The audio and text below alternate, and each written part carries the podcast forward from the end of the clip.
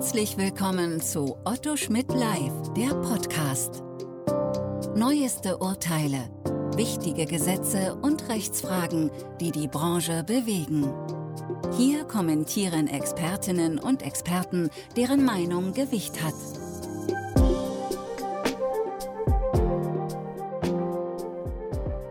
Herzlich willkommen zum Podcast Datenschutzrecht in der Podcast-Reihe Otto Schmidt Live. Mein Name ist Dr. Jens Eckert, ich bin Rechtsanwalt, Fachanwalt für IT-Recht und seit nunmehr knapp 20 Jahren im Datenschutzrecht beratend tätig.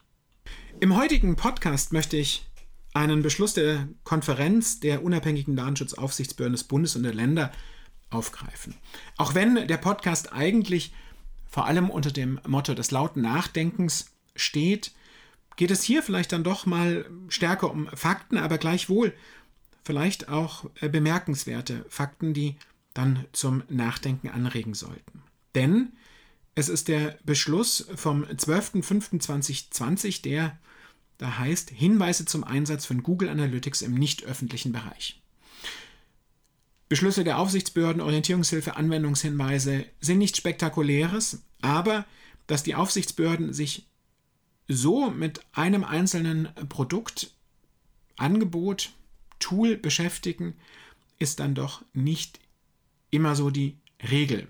Zumindest auch nicht, wenn es darum geht, in der Detailtiefe, mit der man sich hier einem einzelnen Tool widmet. Der Hinweis versteht sich selbst als Ergänzung zur Orientierungshilfe für Anbieter von Telemedien aus dem März 2019, in dem sich ja die Aufsichtsbehörden nach Konsultationen und ähm, Positionspapieren dazu positioniert haben, wie eben Analyse-Tools, Tracking-Tools, Reichweitenmessung vonstatten zu gehen hat oder vonstatten gehen kann. Wenn man sich diesen, diese Orientierungshilfe anschaut, stellt man schon fest, sie ist recht abstrakt, generisch und jetzt kommt plötzlich eine Ergänzung dazu, die sich ganz dediziert mit einem einzelnen Produkt beschäftigt. Das ist dann schon etwas überraschend. Und man muss vielleicht hier auch mal drüber nachdenken, ob das nun die Ouvertüre seitens der Aufsichtsbehörden ist, hier ähm, vorzugehen. Frei nach dem Motto, so, wir haben es jetzt gesagt und jetzt kann sich keiner mehr ausreden.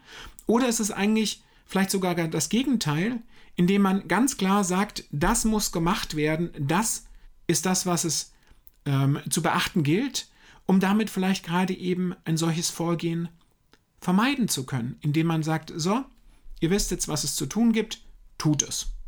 Ist Kaffeesatz lesen. Muss man sehen, was kommt.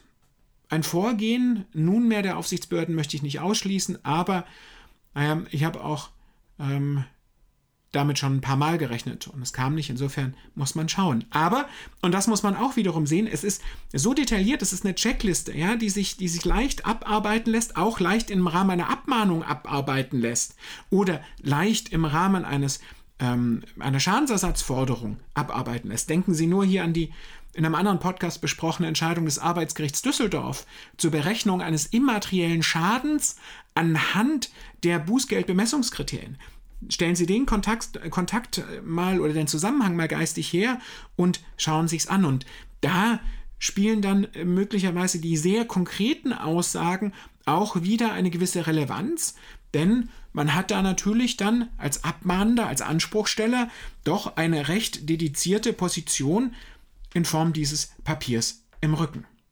Als weiterer Aspekt, der, wenn man das liest, zum Nachdenken anregen sollte, ist, es ist überschrieben mit Hinweisen zum Einsatz von Google Analytics im nicht öffentlichen Bereich.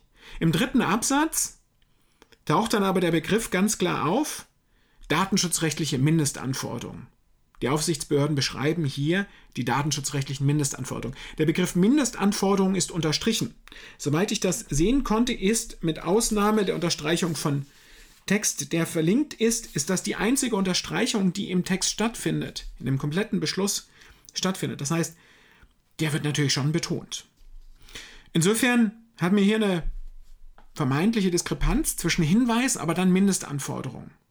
Möglicherweise ist das aber dann vielleicht doch gar nicht so scharf gemeint, denn in dem Halbsatz davor ähm, stellen die Aufsichtsbehörden klar, dass diese Empfehlung, die Sie hier geben, oder diese, das, was Sie hier definieren, eben keine Empfehlung zum Einsatz von Google Analytics ist. Das heißt, möglicherweise erklärt sich und mildert sich dieser Begriff Mindestanforderungen ähm, dadurch etwas ab. Aber unterm Strich und am Ergebnis ist es genau das, was Sie tun.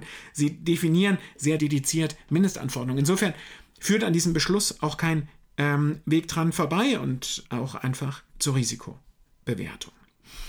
Was haben die Aufsichtsbehörden zugrunde gelegt ihrer Bewertung? Es ist Google Analytics mit Stand vom 11.03.2020 und zwar in den empfohlenen Standardeinstellungen, wie sie von Google vorgeschlagen werden, wird davon abgewichen oder eben zusätzliche Funktionen hinzugebucht. Darauf weisen die Aufsichtsbehörden auch hin, gelten eben nicht mehr nur diese Mindestanforderungen. Nachdem ich einleitend schon mal mit Ihnen zusammen laut darüber nachgedacht habe, was für ein Signal dieser Hinweis mit Mindestanforderungen nun ist, seitens der Aufsichtsbehörden oder was auch Wettbewerber oder betroffene Personen daraus machen, vielleicht auch einen kurzen Blick ähm, auf die Inhalte. Die Aufsichtsbehörden stellen klar, dass in dem Fall personenbezogene Daten verarbeitet werden. Das ist für uns hier gemeinsam ähm, vielleicht gar nicht so spektakulär, aber ist eine ähm, Antwort auf eine Aussage, die sich laut diesem Hinweis ähm, bei Google findet, nämlich bitte beachten Sie, dass Daten, die Google nicht als personenidentifizierbare Informationen einstuft, im Rahmen der DSGVO als personenbezogene Daten gelten können. Und man ist fast geneigt zu sagen, die Aufsichtsbehörden wollten sagen, nee, nicht nur gelten können, sondern tatsächlich sind. Hier überwiegt aber mit Sicherheit auch der hinweisende, der, der klarstellende, der den Anwender unterstützende Teil. Dann wird es aber direkt in der Ziffer 2, ähm, römisch 2 des Beschlusses, äh, nochmal spektakulär. Die Aufsichtsbehörden stellen klar, dass ihre bisherige Position oder ihre frühere Position, dass der Webseitenbetreiber Google in Bezug auf Google Analytics als Auftragsverarbeiter einbindet, nicht mehr haltbar ist.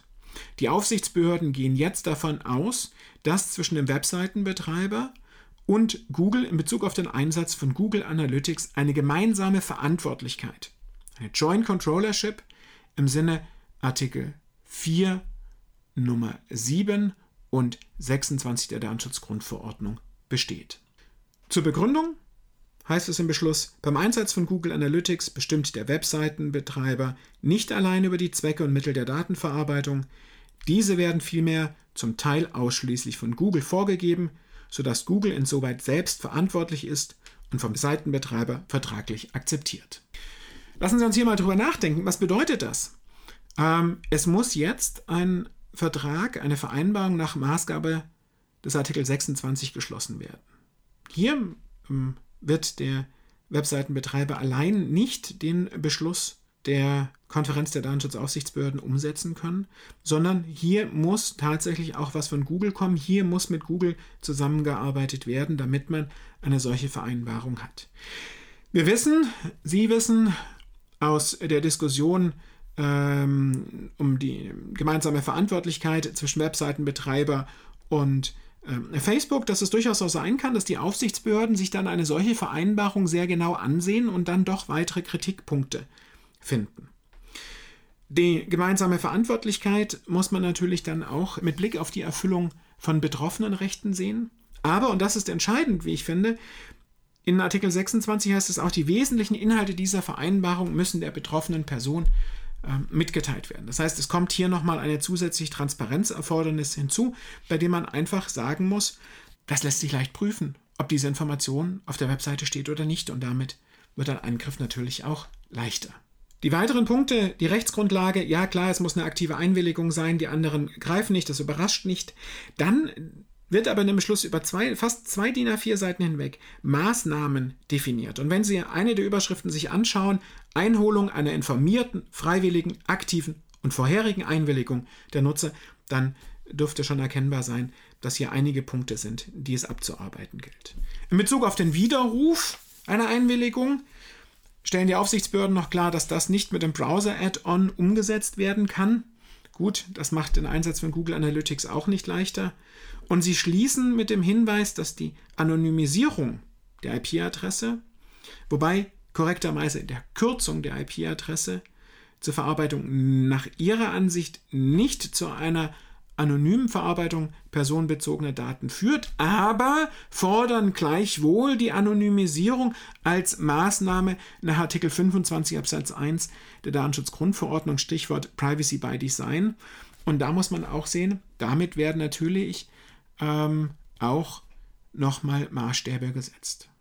Wenn Sie sich anschauen, ich habe es bereits gesagt, es liest sich wie eine Checkliste. Man kann es wahrscheinlich auch ganz leicht als Checkliste umsetzen und abarbeiten.